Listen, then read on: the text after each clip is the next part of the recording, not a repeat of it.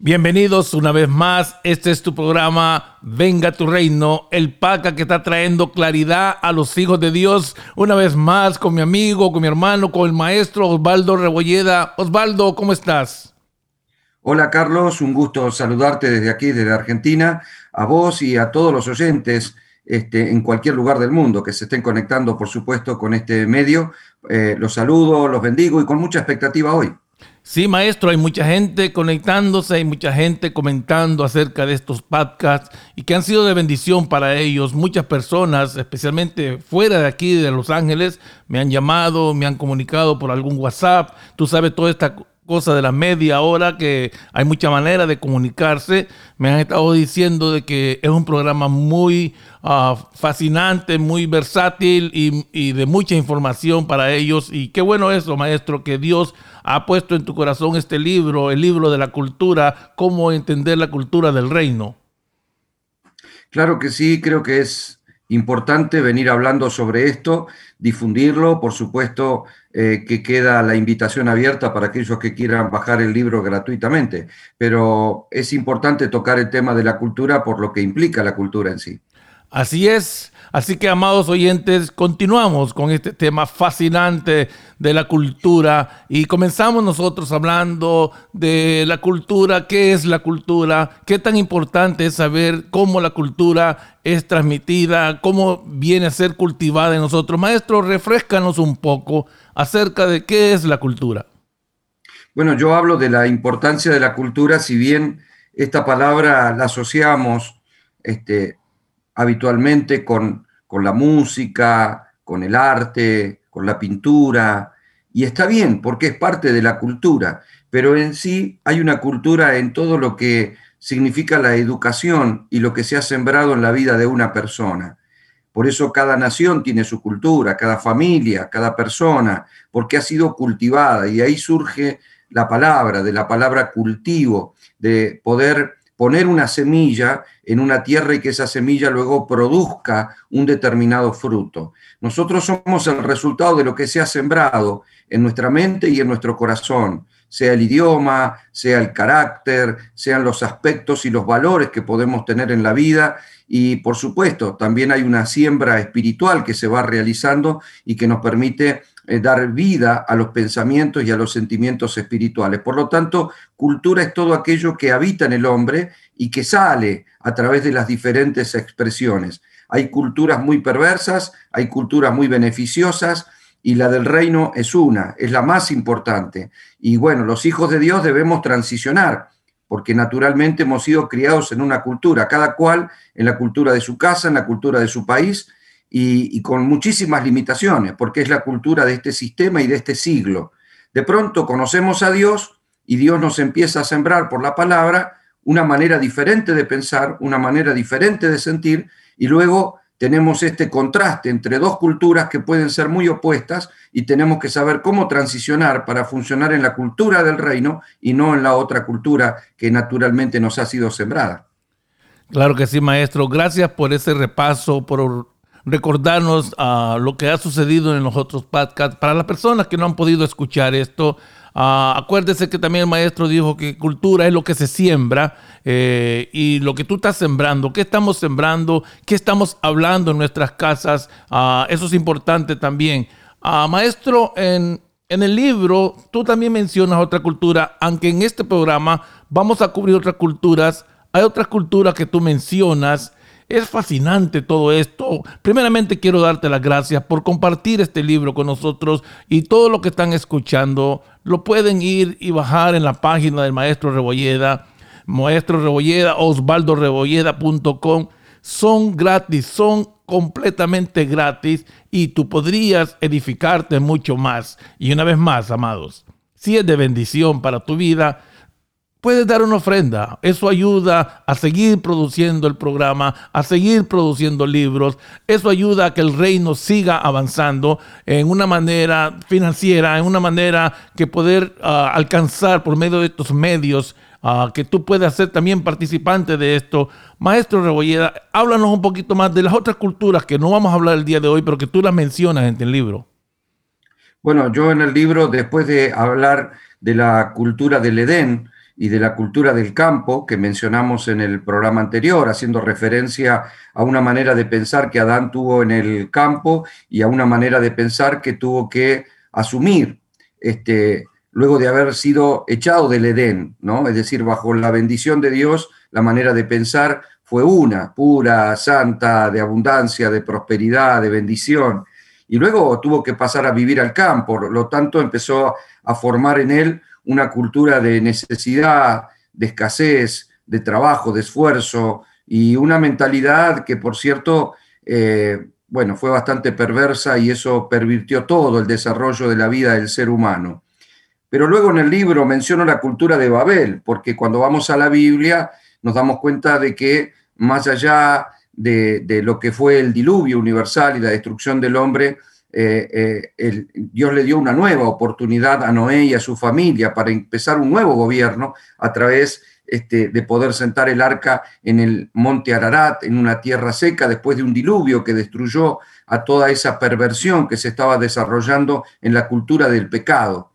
Y el Señor eh, les establece nuevos lineamientos y nueva oportunidad para que el hombre este, bueno, pueda formarse este, a través de la familia de Noé, que era un varón justo y que, por cierto, este, debió transmitir eso también a sus hijos para que los, seres humanos pudieran enderezar su manera de pensar y su manera de vivir. Pero bueno, el, el, pecado ya estaba impregnado en el ser humano, por lo tanto, cuando hubo ocasión, y esto se dio en el tiempo de Nimrod, se generó una nueva eh, eh, una nueva cultura diferente a la que Dios proponía, porque Dios había dicho que fructificaran, que multiplicaran, que llenasen la tierra, es decir, Dios les habló de expansión.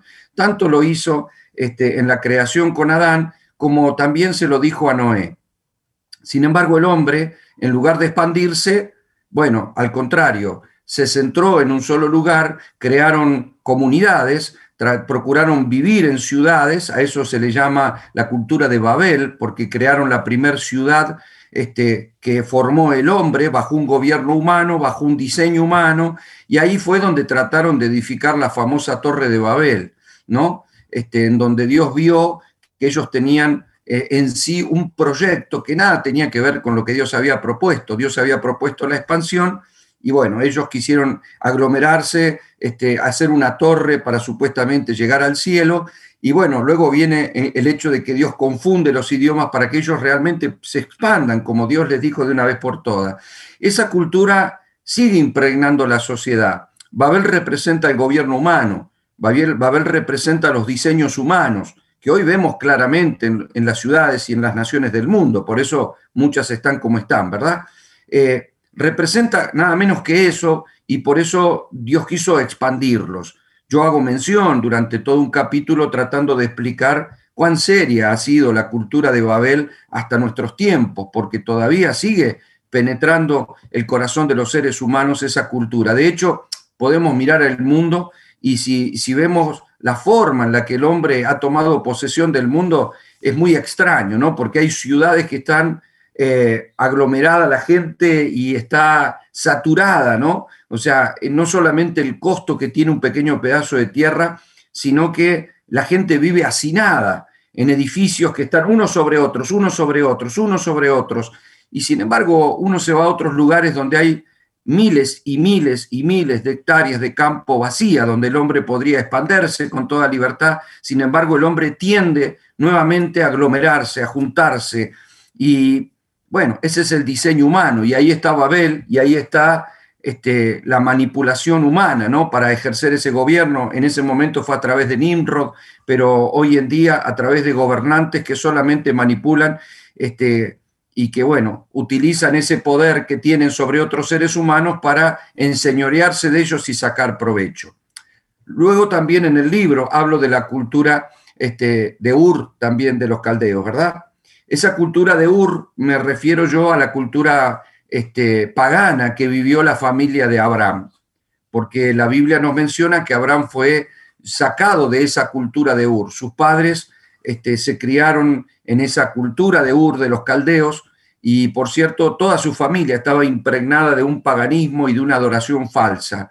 Por eso, eh, que fue el padre de Abraham, salió de Ur de los caldeos para ir a Canaán, llegó a Aram, vivió 205 años ahí, murió, Pero bueno, nació Abraham y Dios desde ahí lo llamó y le dijo, vete de la casa de tu padre y de la tierra, esa en donde estás, de esa familia, de ese círculo, a una tierra que yo te mostraré y haré de ti una nación grande y, serán benditas en ti las familias de la tierra. En otras palabras, lo que le estaba diciendo Dios es salir de la cultura de tu casa, porque a través tuyo voy a formar una nueva nación con una nueva cultura de pensamiento. Excelente, maestro. Amados oyentes, este libro es fascinante, fascinante. Estamos hablando de la cultura del reino, pero nos hemos enfocado antes de hablar de la cultura del reino, que va a ser el último, el último episodio en este mes. Eh, hemos estado hablando de esa cultura que el maestro ha mencionado. Y tú que has estado escuchando o que es la primera vez que escuchas esto, tú puedes profundizar más ah, obteniendo el libro gratuitamente eh, está en la página del maestro Rebolleda. Acuérdate que este es tu programa, Venga tu reino, trayendo claridad, trayendo libertad a los hijos de Dios y a todas las personas que para ellos esto se convierte como un choque cultural, algo que no entienden muchas veces. El libro, a través del libro, a través de las escrituras, va a ir encontrando todas las cosas que Dios ha querido establecer para beneficio del ser humano. Así que, amados, eh, le damos realmente la bienvenida a todos los que se están conectando y quiero que sepan de que en este, en este cap, eh, vamos a cubrir muy profundamente, aunque el maestro ahorita nos compartió un poco acerca de las otras culturas que no se van a mencionar mucho más en el programa, eh, hoy vamos a hablar de una cultura que es bastante marcada por todos los tiempos, la cultura de Egipto. Ah, maestro, llévanos, eh, explícanos por qué mencionas la cultura de Egipto. Bueno, porque la Biblia nos va llevando eh, a través de, de, las distintas enseñanzas, a través de la línea sanguínea de Adán a Cristo y de Cristo a la iglesia. Y ahí es donde vamos viendo cómo el pueblo de Dios tuvo que ser formado en medio de culturas paganas. Y me refiero al paganismo, a culturas que este, se desarrollaron fuera de la voluntad de Dios, de gente que no aceptó el gobierno divino. Entonces, así como lo vemos a, Dios sacando a Abraham de, Ur de los Caldeos y lo vemos este, llevándolo hacia un camino de Canaán, encontramos que a través de Abraham nace la simiente, nace Isaac, de Isaac nace Jacob, Jacob tuvo doce hijos y uno de esos hijos fue José. José tuvo un sueño de gobierno, un sueño de grandeza. Sus hermanos le celaban y lo cuestionaban, incluso por ser un hombre que su padre había vestido con ropas de colores, porque era este, el hijo de Raquel, a la que él amaba, junto con Benjamín, y entonces había un afecto muy especial para con José. Los hermanos celosos un día lo, lo tiraron en una cisterna, lo vendieron a un grupo de mercaderes, y esos mercaderes lo llevaron para negociarlo en Egipto. Por lo tanto, José llegó a Egipto para ser vendido como esclavo y empezó a trabajar en la casa de Potifar. Eh, él desarrolló su vida y su forma de vivir y de pensar en esa casa. De hecho, esa casa prosperó por la responsabilidad y por el trabajo de José. Y en un momento determinado, la mujer de Potifar le acusa falsamente a José y por esa acusación él va a parar a la cárcel. Estando en la cárcel, este, José interpreta el sueño de un copero y de un panadero, que por cierto el copero murió, el panadero se le cumplió ese sueño y este, el, perdón, el panadero murió y el copero se le cumplió el sueño y luego fue llevado por Faraón, eh, llamado por Faraón, el día que Faraón necesitaba la interpretación de un sueño.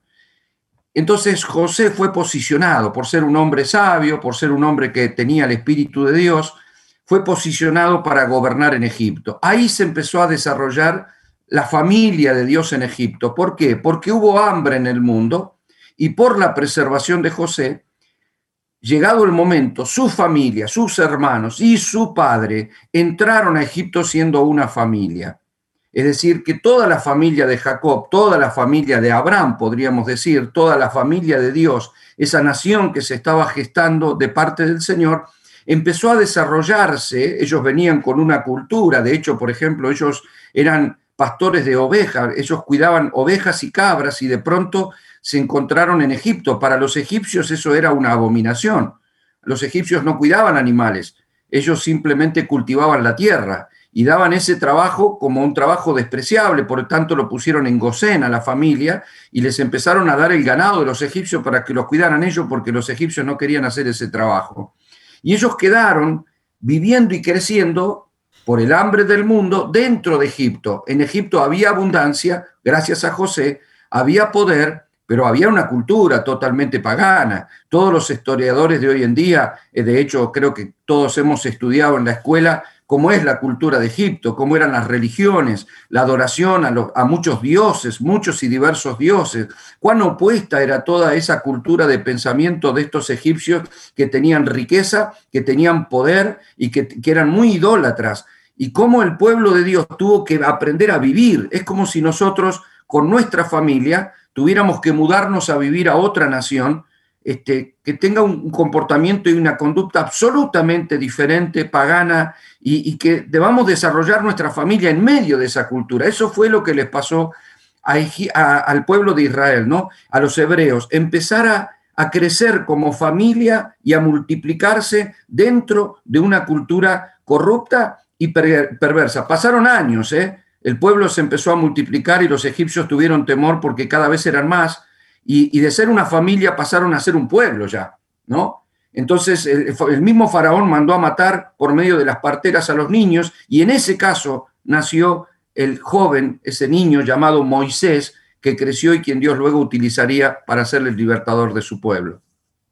Maestro Rebolleda, antes, antes de que empecemos a hablar de Moisés y todo lo que sucede después de la muerte de José y todo lo que compartiste, yo tengo una pregunta para ti, aunque en el libro no se menciona mucho, pero si tocas una parte, una acción de José, y esto es importante para mí como un hijo de Dios, para ti como otro hijo de Dios, para las personas que están escuchando, cómo la cultura viene y puede marcar tus acciones y todo.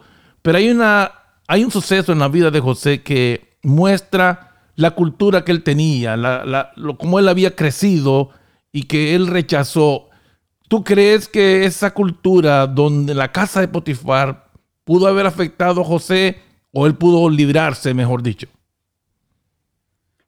Bueno, claro, por eso, al vivir en una cultura, en un medio diferente, o el medio me termina absorbiendo o yo logro sostener mi identidad en ese medio. Y creo que fue lo que hizo José. Eso creo que es un atributo impartido por su familia. Este, por su padre, por sobre todo, ¿no? Creo que su padre le ha impartido ciertos principios. No olvidemos que Jacob fue ese hombre que vivió todo el proceso eh, de ser un hombre embustero, tramposo, pero que vivió un proceso tremendo de parte del Señor, ¿no? Hasta que Dios llegó a tocar su muslo de encaje y buscar y, y lo doblegó totalmente, ¿no? Ahí en Peniel este, luchando directamente con Dios, hasta doblegarse, hasta ser un hombre espiritual. Yo creo que todo eso fue impartido sobre la vida de José, todas las experiencias que tuvo Jacob, ese encuentro, esa, esa puerta en el cielo, esa escalera con ángeles que bajaban y subían, las veces que Dios le habló, el trato de Dios, este, no solo con, con, Jacob, sino también con su, con, su, ah, con su padre o el abuelo de José, que fue Isaac, o el bisabuelo, que fue eh, Abraham.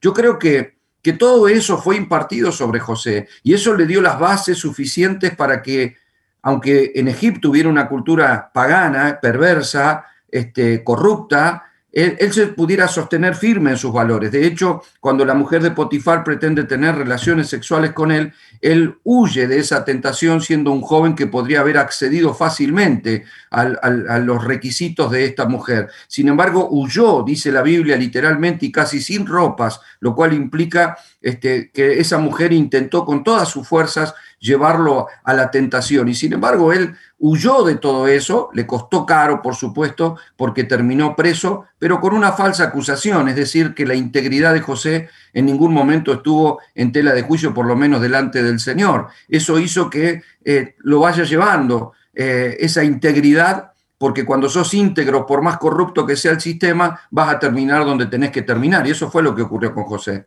Excelente, maestro. Y te lo pregunto porque ¿Qué tan importante eh, todos los padres que están escuchando, lo que estamos sembrando en nuestros hijos? Es tan importante, los hijos de Dios, todas las personas que asistimos a las congregaciones, que de alguna manera el pastor está dando consejos, el maestro a través de este podcast y todas las personas que quieren sembrar algo en, en los hijos de Dios, que mantengamos, que retengamos la identidad. Qué tan importante es la cultura de la casa, maestro, establecer esa cultura de reino en la casa. Me gusta que lo mencionas porque este hombre fue prácticamente presionado, pero él mantuvo los valores que se vuelve otra vez a unir al libro que acabamos de terminar. ¿Qué es lo que valorizamos nosotros?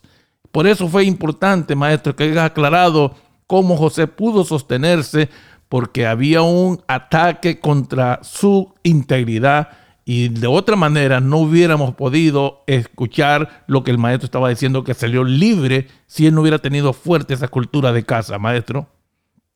Bueno, claro que sí. Hoy, hoy esto es clave, tratar de comprenderlo. La Organización este, Mundial eh, o las Naciones Unidas o la ONU está trabajando fuertemente en, en algunos lineamientos de pensamientos, pero que son absolutamente humanos y muchas veces distantes de la voluntad de Dios aunque estén teñidos de buenos deseos humanos, esos deseos a veces posicionan esos lineamientos de, conducta y de, ideales este, muy lejos de la voluntad de Dios. Uno de esos es el trabajo que están realizando para la no violencia contra el niño.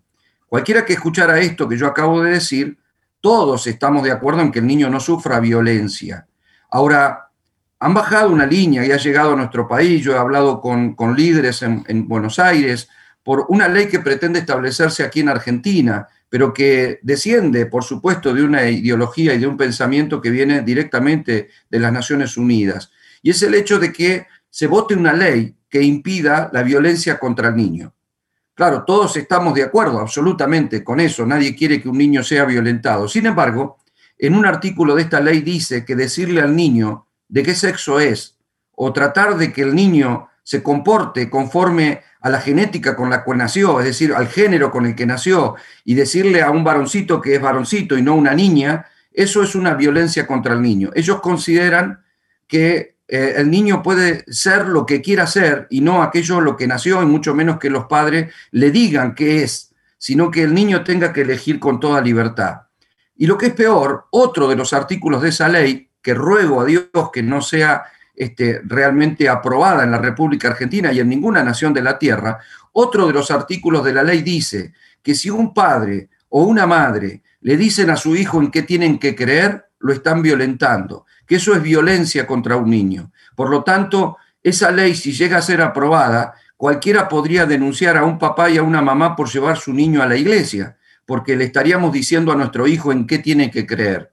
Eso esa ley es muy perversa. Yo entiendo que pretende la no violencia, pero no es violencia educar a un niño. Al contrario, Dios nos dice que le debemos establecer fuertemente los principios en su corazón para que cuando sea grande no sea parte de los principios de Dios. Esa es la ordenanza de la cultura del reino. Sin embargo, la cultura de Babel, la cultura de este sistema, pretende que los padres no inculquen nada a sus hijos para que los hijos sean llevados por todo viento de pensamiento y de cultura, por más perversa que ésta sea. Gracias, maestro. Gracias por aclararlo y expanderlo un poco más todavía.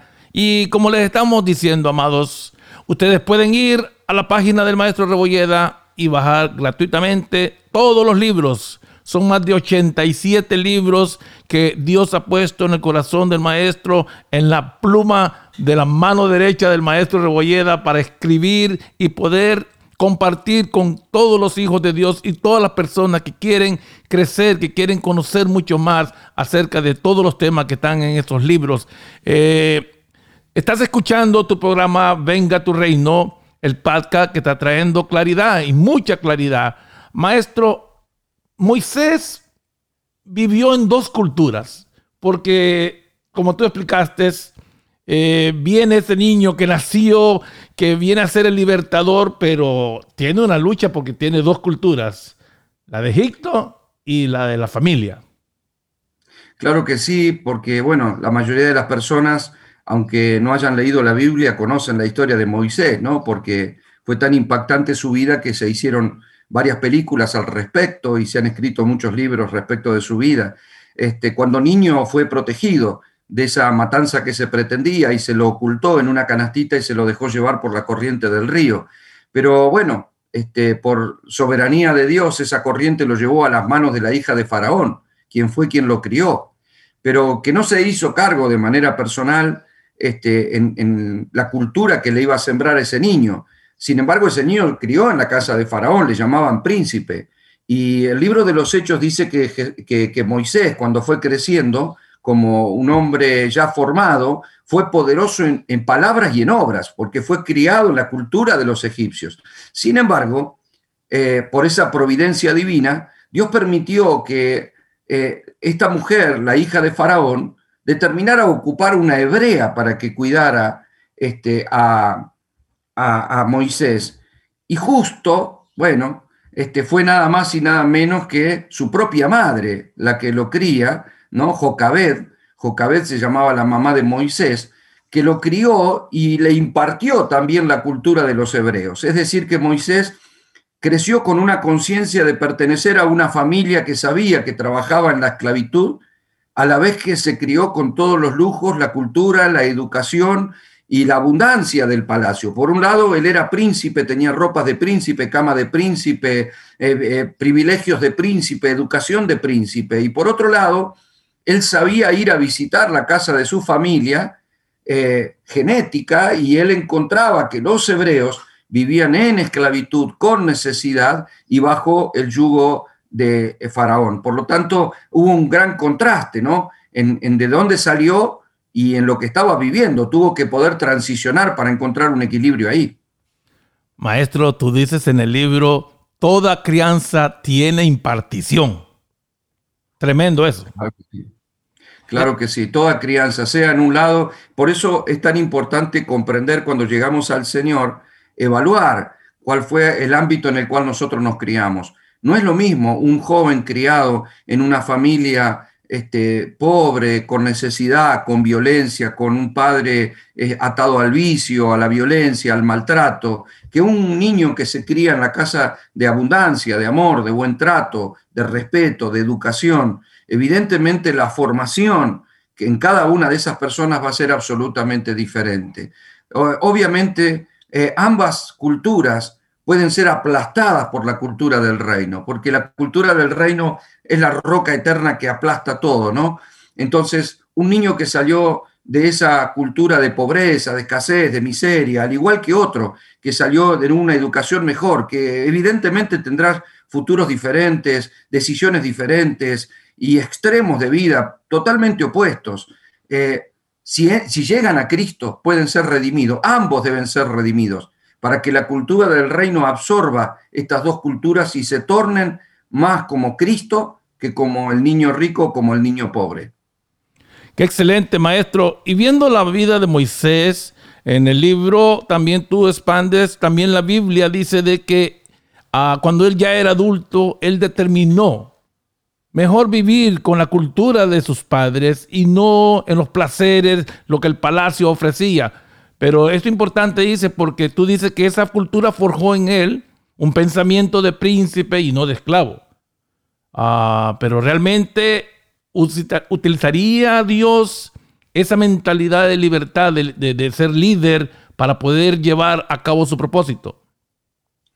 Bueno, el libro de los Hechos dice que Moisés en un momento pensó que el pueblo iba a ser libertado por su mano, pero el pueblo no lo había entendido así. En realidad, la idea de Dios no era que los libertara Moisés con su propia fuerza, sino que fuera Dios a través de Moisés. Claro, Moisés creo que se sintió superado por la situación en el hecho de que él, criado como un hombre libre, conocía la libertad y conocía la dignidad. Sin embargo, cuando él veía a los hebreos, veía que los latigaban, les golpeaban, los insultaban para que trabajaran, que además les pagaban mal y entonces él vio el contraste. De hecho, en un momento determinado, él se mete en un maltrato de un egipcio contra un hebreo y Moisés mismo mató al hebreo y lo escondió, lo, lo enterró bajo la arena. Y los mismos hebreos se enojaron, como diciendo, ¿quién, ¿quién te crees que sos que vas a venir a hacer justicia entre nosotros? O sea, eh, el esclavo a veces es tan esclavo en su manera de pensar que no entiende ni siquiera cuando lo quieren libertar, ¿verdad? Es como un perrito encadenado este, que fue criado con el maltrato y cuando alguien se acerca para ayudarlo, le ladra y pretende morderlo, porque no diferencia, ¿no? Simplemente tiene mente de esclavo. Así eran los hebreos. Moisés se frustró mucho y tuvo que huir de Egipto.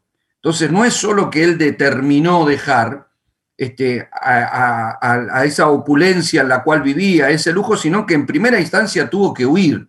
Sin embargo, él podría haber remediado las cosas de otra manera y determinó irse antes que seguir viviendo en esa, en ese, en esa doble este, vida y en, ver la injusticia de los hebreos mientras que él disfrutaba los placeres del palacio. Entonces huyó a Madián y bueno, ahí conoció a, su mujer Séfora, a su suegro Yetro, crió a sus hijos y vivió años en el desierto, lo cual lo cambió muchísimo.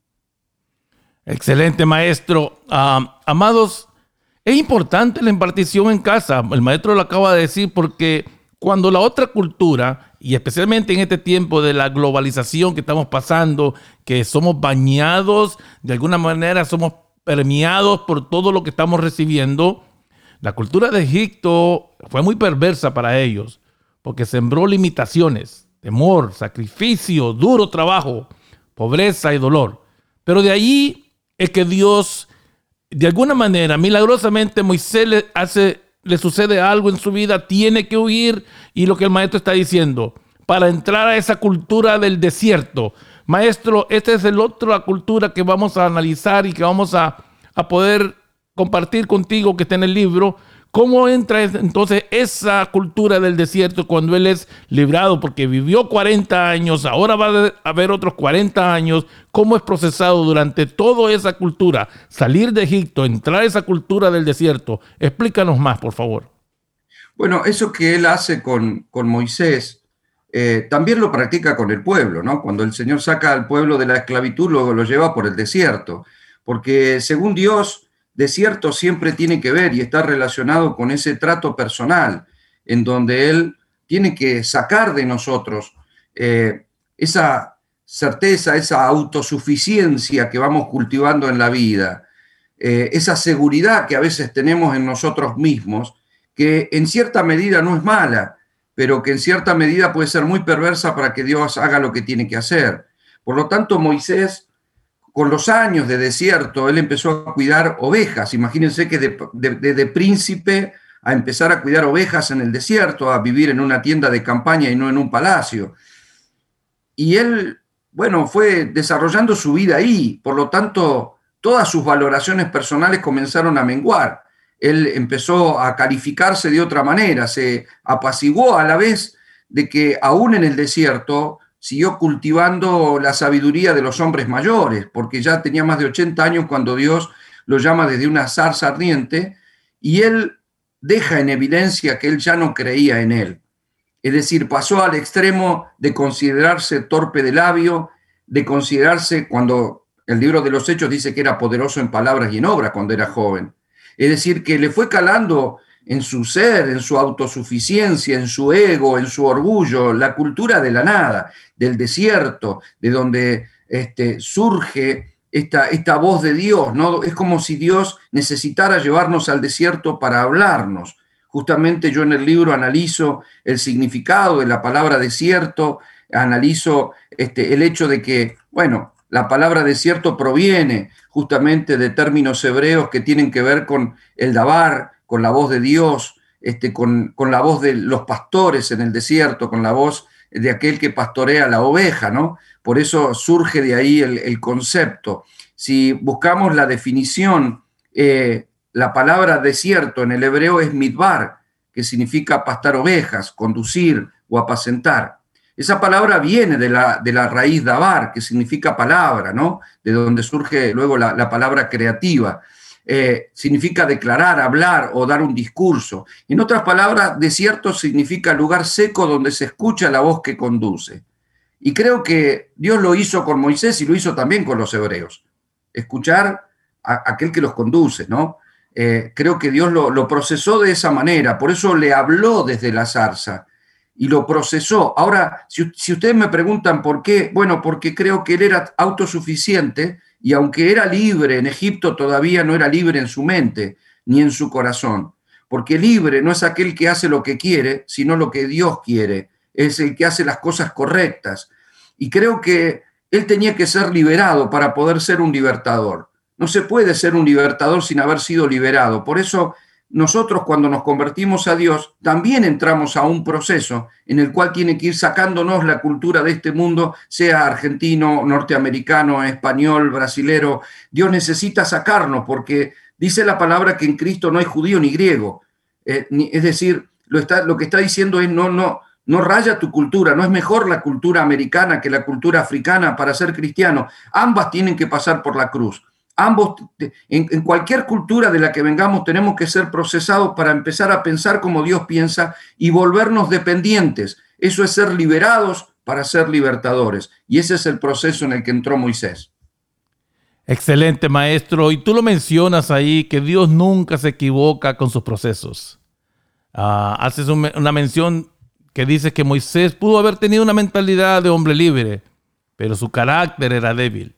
En algún momento iba a sufrir ese desbalance por no tener, el no ser procesado por Dios. Y muchas veces nosotros como hijos de Dios, Dios tal vez nos quiere llevar por un proceso, por un desierto, para fortalecernos en todas las áreas que vamos a tener que necesitar, porque con toda esta globalización, si no tenemos una formación correcta en casa, por toda esta cultura que viene a ser chocante para muchas personas, tenemos que estar fuertes porque en el desierto se terminó la buena comida, la buena ropa, las comodidades, los privilegios de príncipe que él tenía. Pero realmente el proceso, Dios no se equivoca. Así es, maestro. Claro que sí. Aparte, si nosotros miramos a Egipto y la cultura de Egipto, vemos la autosuficiencia, ¿no? Los grandes edificios, las grandes pirámides, las grandes ciudades, ellos sometieron al pueblo hebreo para que construyeran la ciudad de Pitón y Ramesés. Ellos edificaban grandes templos, ellos tenían opulencia, tenían, todavía se, sigue admirando las grandes edificaciones egipcias, porque Egipto representa la autosuficiencia, eh, representa la edificación humana, representa las conquistas humanas, nosotros podemos. El desierto te lleva a otro, al otro lugar, que es la dependencia, es Dios puede, Dios es el que hace. Y, esto es muy extraordinario, ¿no? Porque cuando Dios manda a Moisés, equipado con la unción del Espíritu, demuestra que simplemente a través de las plagas y, de toda la manifestación que Dios hizo, aplastó la, capacidad egipcia. Es decir, Egipto con todo su poderío, con un ejército que era el más poderoso del planeta Tierra, con, con todo su armamento, con, con todo, era el momento de mayor esplendor. Egipto fue la cumbre del mundo en esa época. Fue la única nación que no había sufrido hambre, que se quedó con las riquezas de las demás naciones. Era una nación extraordinaria. Sin embargo, el Señor la aplastó y no pudieron sostener a un grupo de esclavos. No, no tuvieron más que dejarlos ir y que encima se fueron y se llevaron el oro y Dios les aplastó. Eh, todo su ejército y sus carros y su poderío. Y, lo que Dios demuestra es que el hombre se cree autosuficiente. El hombre depende de sus riquezas, de sus empresas, de su coche, de su fama, de su casa. Eh, yo puedo, yo lo haré, yo conquistaré, yo soy exitoso. Y eso crea una autosuficiencia y un orgullo. Pero cuando Dios te lleva al desierto, saca a la luz tu humildad, pero esa humildad es bárbara porque esa humildad quiebra el ego, quiebra el orgullo de la cultura pagana, humana, perversa, diabólica, diría yo, y, saca a la luz la cultura del reino, que es una cultura de dependencia, que no soy yo, es el poder de Dios, que no es mi fuerza, que es la gracia del Señor, es como volver al Edén. Excelente, maestro. Y tengo que confesarte algo, maestro. Este, esta cultura del desierto es uno de los capítulos que a mí me fascinó, pero bastante. Eh, me lo he comido como una cosa que yo decía, wow, cómo Dios usa el desierto. Y voy a hacer una pausa aquí y quiero que me entiendas. Tal vez posiblemente tú te sientas que estás pasando por un desierto. Tú que estás en el carro escuchando o en tu casa, escucha. Esto es parte del libro. Esto es el libro. El libro dice que el desierto no trae sanidad, pero trae formación. Ahí, ahí donde estás escuchando, el Señor está sanando, te está formando a ti. porque el desierto tiene que ver con la formación del carácter en la persona. Es ahí donde somos formados, en ese, en ese momento donde tú dependes completamente de Dios. Ahí es donde alcanzamos madurez. Acuérdate que todo proceso en el desierto, según lo que dice el libro, forma la manera de sentir, de pensar, de vivir totalmente diferente a cualquier persona. Todo proceso nos forma para el avance del propósito, amado. No, no permitas que las otras culturas te saquen de la cultura del reino. Porque el desierto es como la universidad de la vida. El desierto nos forma. Es de una manera diferente lo que hace la cultura exterior. Porque el desierto trabaja desde el corazón, de adentro hacia afuera. Y se manifiesta visiblemente a través de nuestras futuras acciones como lo hizo Moisés. Es fascinante lo que estamos escuchando. Así de que, por favor, si tienes la facilidad de ir y obtener el libro para que lo puedas, lo puedas bajar gratuitamente.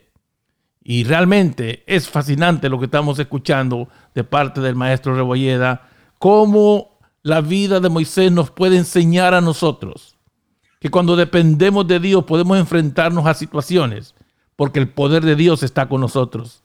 El poder de Dios puede derrotar con unos esclavos al ejército mayor que existía en ese tiempo. Así que continuamos, maestro Rebolleda, hablando de estos procesos de la vida de Moisés que se pueden usar para la vida de los hijos de Dios siempre que nosotros seamos procesados por la cruz. Pasar todo, toda nuestra cultura por la cruz y entrar a vivir en esa cultura del reino Maestro, ¿qué más podemos compartir acerca de la vida, de la cultura en el desierto y que nos está llevando y nos está llevando y nos está llevando? Bueno, yo dije que eh, hay dos formas de ser criados, ¿no? Eh, con una mentalidad apocada, difícil, de escasez, de violencia, de maltrato, como muchos niños crían en su hogar, eh, y como se criaron los hebreos. Los hebreos tenían una mentalidad de esclavo en Egipto. Ellos no fueron criados en el palacio, ellos fueron criados con una mentalidad de esclavitud. Ellos tenían comida de esclavo, casa de esclavo, ropa de esclavo, sueños de esclavos, proyectos de esclavo. Es decir, eh, hubo generaciones, eh, eh, ellos pasaron más de 400 años, quiere decir que hubo gente que nació esclava y murió esclava. Eh, niños que nacieron con un abuelo esclavo, con un padre esclavo, hijos esclavos que luego tuvieron nietos esclavos. O sea, era, era generaciones y generaciones de una manera de pensar apocada. Mientras que Moisés en el palacio se crió bajo toda una mentalidad contraria, de abundancia, de príncipe, de poder. Ambos necesitaron un desierto. Moisés necesitó el desierto, los hebreos necesitaron el desierto. Nosotros necesitamos el desierto, porque Dios necesita llevarnos si tenemos mentalidad de esclavo, necesita llevarnos a mentalidad de libre. Si tenemos mentalidad de autosuficiencia, Dios tiene que llevarte a una mentalidad de dependencia. Por lo tanto, el desierto siempre nos sirve.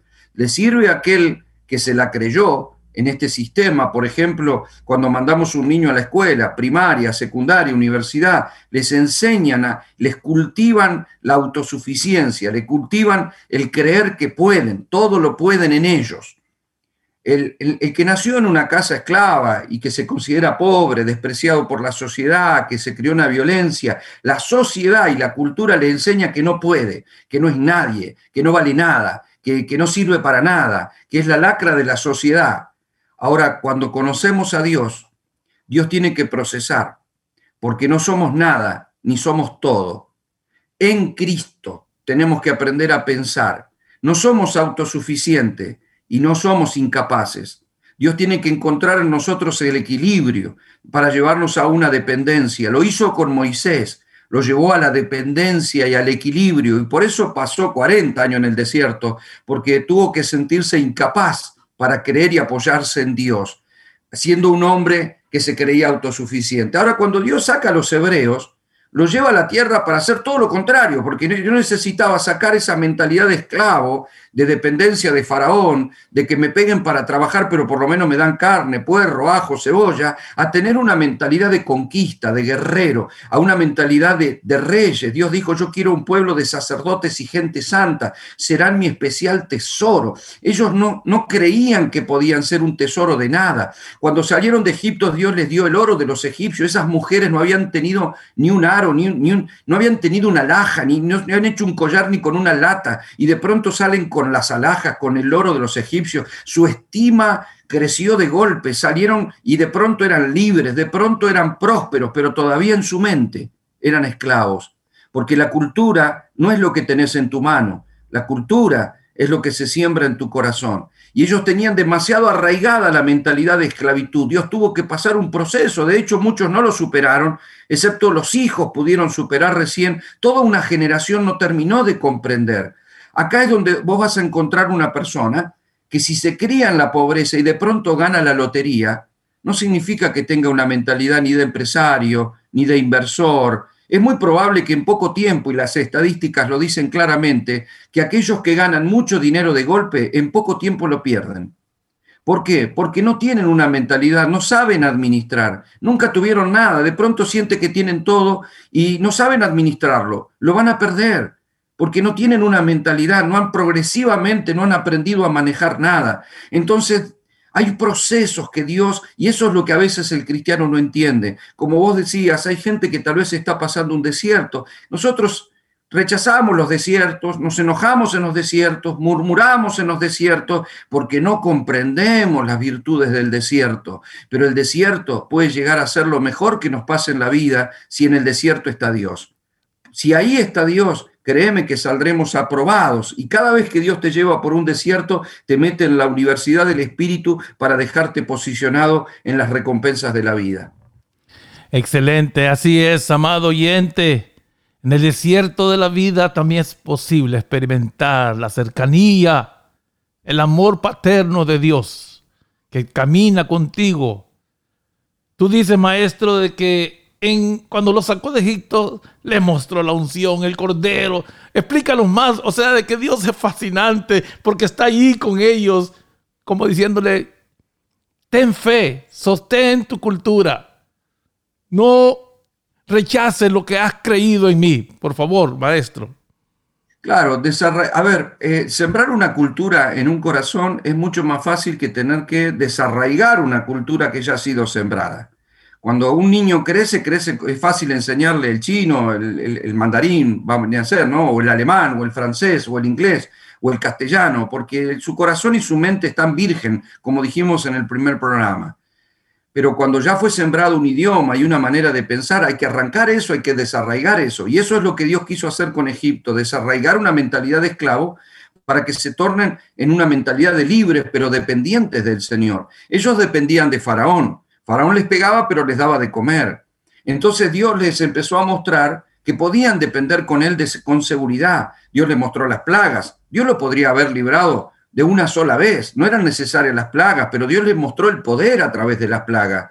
Dios les abrió el mar rojo. Dios este, eh, destruyó el ejército de Faraón y luego les puso una nube. Les puso, la nube los cubría del sol y, la nube se convertía en fuego durante la noche para cubrirlos del, del, frío del desierto. El Señor les daba el maná cada día, el Señor les daba agua de la roca, el Señor les empezó a mostrar que Él estaba, que podían depender de Él, que, que Él era la cobertura y que Él era el proveedor y que de Él venían las bendiciones. Si ellos no entendían eso, Dios no los quería meter en la tierra, porque de nada te sirve que Dios te meta en una tierra y de golpe te dé todo, si vos cuando entras en la tierra perdés de vista que Dios es el todo y que Dios es el proveedor y que Dios es la cobertura. Ellos estaban acostumbrados y tenían otra mente y por eso murmuraban, murmuraban, se enojaban, se frustraban, no entendían lo que era la dependencia.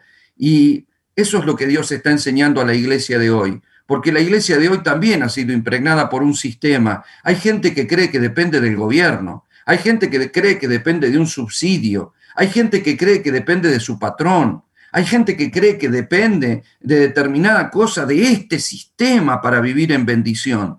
No, amado, nosotros dependemos de Dios, primeramente dependemos de Dios. Luego, si tenemos que vivir en un sistema, respetaremos una forma de gobierno, pero nosotros no vamos a ser limitados en nada por ninguna forma de gobierno, ni por ningún estado social. Nosotros debemos vivir impregnados por una cultura de reino y aunque haya una crisis a nivel mundial o una pandemia, una recesión económica, nosotros como hijos de Dios vamos a estar al cubierto de Dios y bajo la bendición de Dios. Aprender la cultura de la bendición es un proceso extraordinario, porque no es algo que Dios promete, es algo que Dios nos ha dado, solo tenemos que aprender a verlo.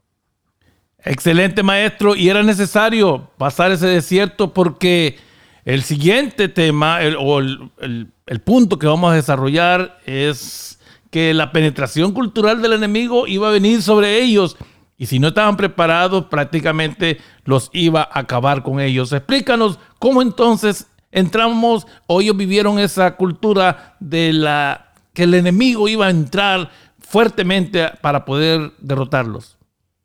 Bueno, eh, cuando ellos estaban cerca de la tierra, que de hecho tuvieron temor y siguieron dando vuelta durante tantos años, el Señor les advirtió una y otra vez, una y otra vez, eh, respecto de no mezclarse con las naciones paganas respecto de tener cuidado, de no hacer alianza, de que los hombres no se casen con mujeres paganas, de que, de que las mujeres no se casen con hombres paganos, de que no se mezclaran las culturas, de que no hicieran alianza de ningún tipo.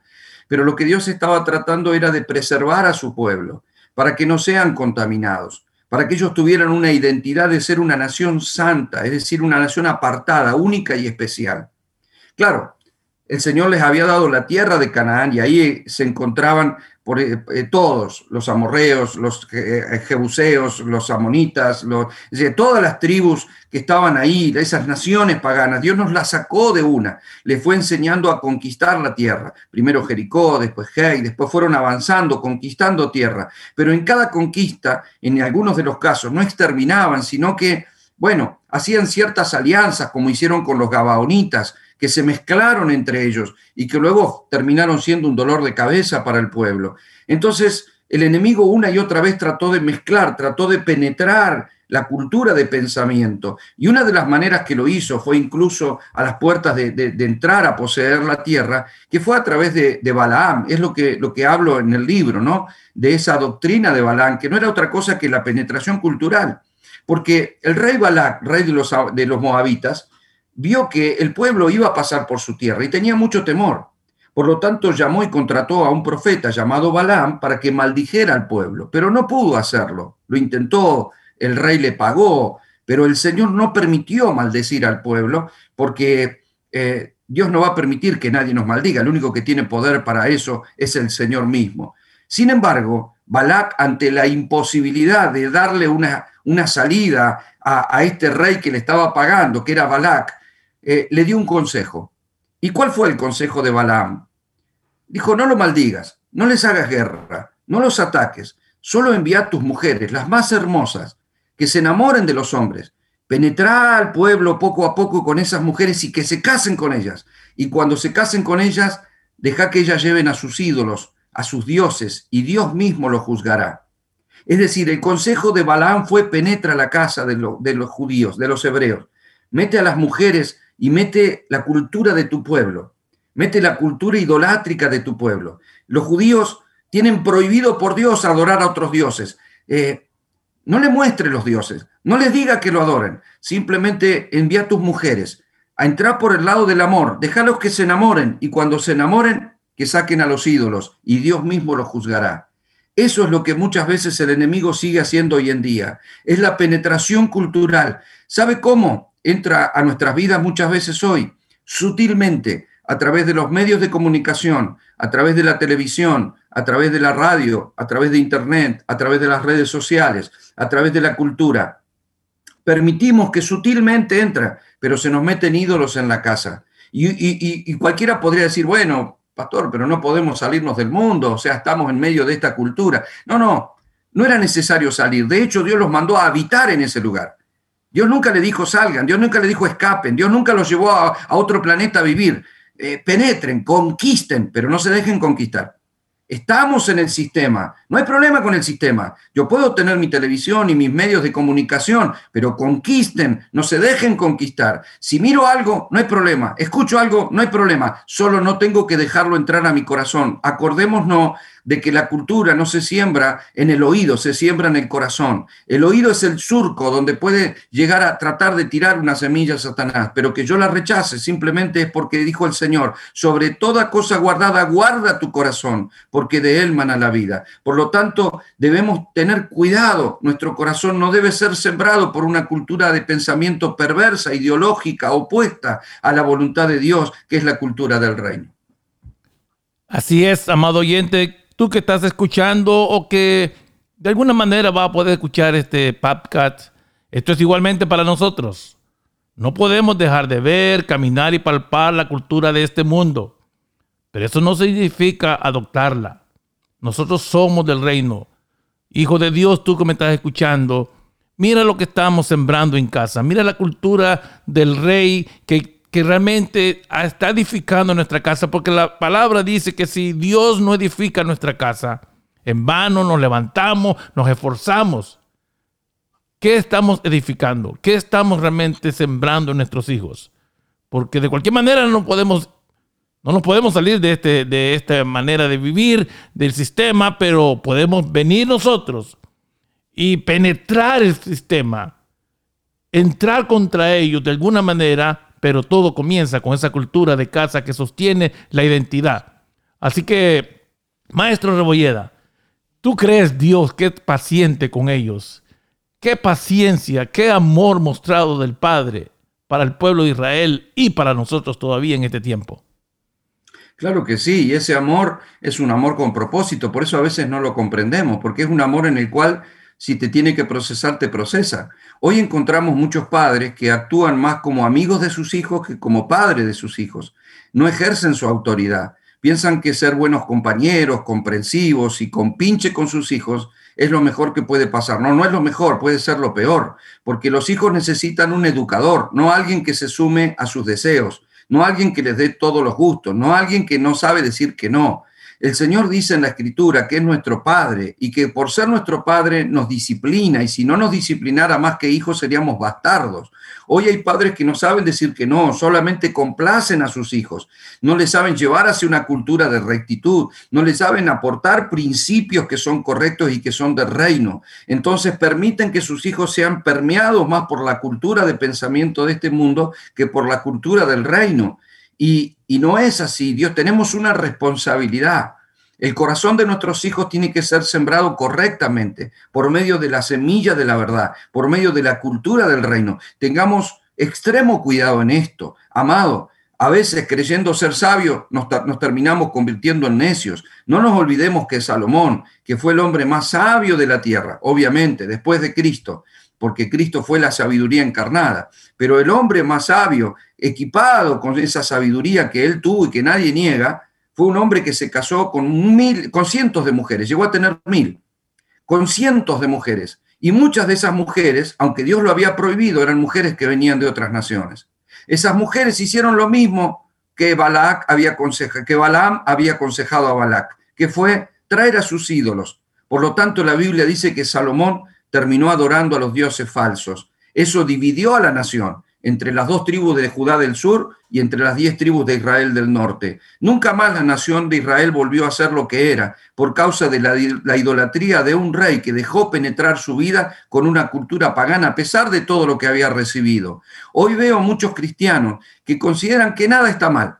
Nada está mal dejan poco a poco que las gotas de veneno de este sistema vayan entrando en su vida. Usan la misma moda, el mismo tatuaje, el mismo pensamiento, la misma actitud, la misma canción, la misma... Eh, no se difieren nada. Es más, eh, uno no sabe si, si es moabita o es hebreo. No, no se sabe si, si es del sistema o, o, tiene cultura del reino. Si nadie para en el semáforo, ellos tampoco. Si nadie paga, yo tampoco. Y si otros lo hacen, lo mismo da. No, no es lo mismo. El mundo está creciendo poderosamente porque aceleradamente está creciendo en lo que es la tecnología, pero no en la moral. Y si la moral del pueblo decae, simplemente estaremos manifestando la cultura de este sistema y no la cultura del reino. No vale todo, no vale todo. No, no es que, no, yo veo mucha gente hoy, bueno, ¿qué tiene de malo, pastor? Y andan buscando lo malo en lugar de hacer lo bueno. Dios nos enseña lo bueno. Es decir, si tengo que identificar, tengo que identificar lo bueno no a ver si tiene algo de malo o no tiene algo de malo. Es una convicción del espíritu, el ser llevado a una manera diferente de ver, de pensar, de sentir y de manifestar lo que somos, un pueblo santo, el pueblo santo y escogido por el Señor, que aún pisa la tierra, pero que tiene toda la esencia divina de un Dios que es tres veces santo. Excelente, maestro. Estamos llegando al final de este programa, de, este podcast que estamos estudiando acerca de lo que es las culturas, y en este caso cubrimos la cultura de Egipto, la cultura del desierto y ahora la penetración del enemigo contra los hijos de Dios cuando no tienes bien edificada la cultura, tu identidad correcta. Acuerda que la cultura equivocada puede ser mortal para el propósito. Maestro, unas últimas palabras antes de retirarnos.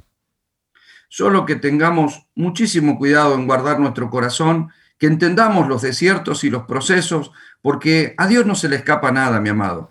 Lo que estamos viviendo en el mundo a través de esta pandemia y la recesión que en muchas naciones se está produciendo, este, toda restricción que hubo eh, y toda imposibilidad de desarrollar una vida económica, laboral de manera normal, todo fue trastocado e interrumpido en este tiempo tan especial no debemos pensar que esto lo toma por sorpresa a Dios.